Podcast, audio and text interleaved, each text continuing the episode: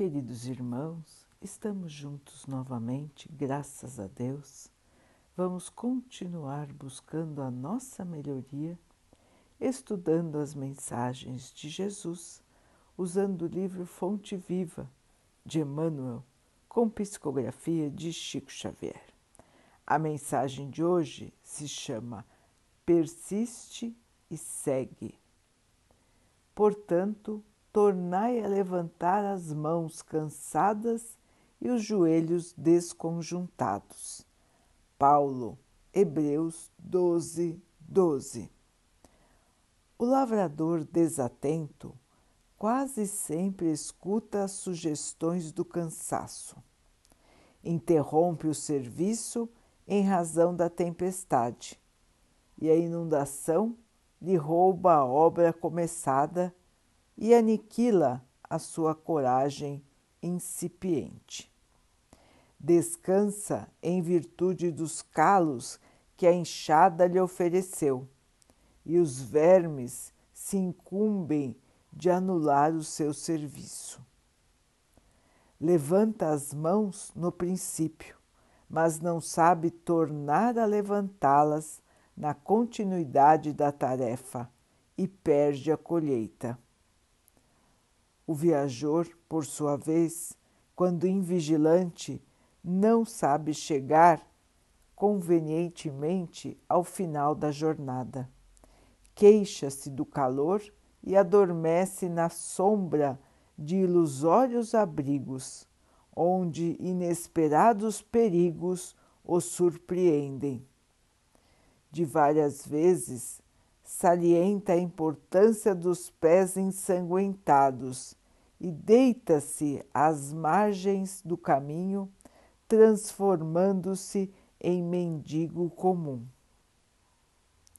Usa os joelhos sadios, não se dispondo, todavia, a mobilizá-los quando desconjuntados e feridos, e perde a alegria de alcançar a meta na ocasião prevista. Assim acontece conosco na jornada espiritual.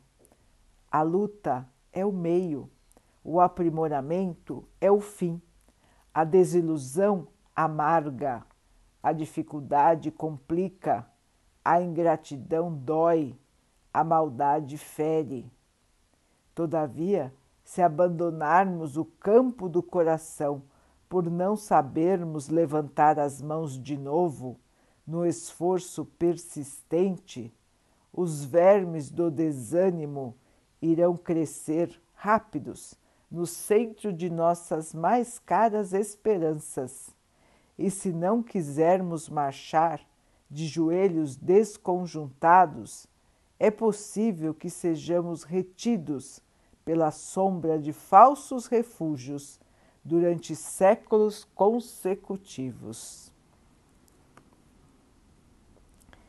Meus irmãos, a marcha para a evolução, o caminho da evolução, as dificuldades, as dores, os sofrimentos e a fé inabalável e a persistência no bem que nos salvam a cada dia de estarmos inertes, parados em situações de menor evolução. Todos nós, irmãos, temos momentos de desânimo, de tristeza, de desilusão, de cansaço, de vontade de desistir da luta. Mas, meus irmãos, a luta é justamente o caminho para a nossa evolução. É passando pelos momentos de dificuldade que vamos nos purificar quanto e quanto nós ainda temos, irmãos, para crescer, para evoluir. quanto e quanto ainda temos para fazer num mundo dominado pelo radicalismo, pela maldade, pelo egoísmo, pelo orgulho, pela violência. Quanto e quanto ainda temos, irmãos, para mostrar sobre o amor, para mostrar sobre o respeito, para eliminar o preconceito. Quanto e quanto ainda de trabalho segue à nossa frente. Assim, queridos irmãos, não podemos fraquejar, não podemos nos entregar, não podemos desistir. O caminho é difícil, o caminho é árduo, mas nós temos o nosso Mestre e ele segue à nossa frente em qualquer das situações. Ele está conosco, nos amparando, nos auxiliando e nos aguardando. Um dia voltaremos ao plano espiritual, mas precisamos voltar, irmãos, com mais vitórias do que derrotas precisamos voltar mais puros do que antes, mais pacienciosos, mais bondosos.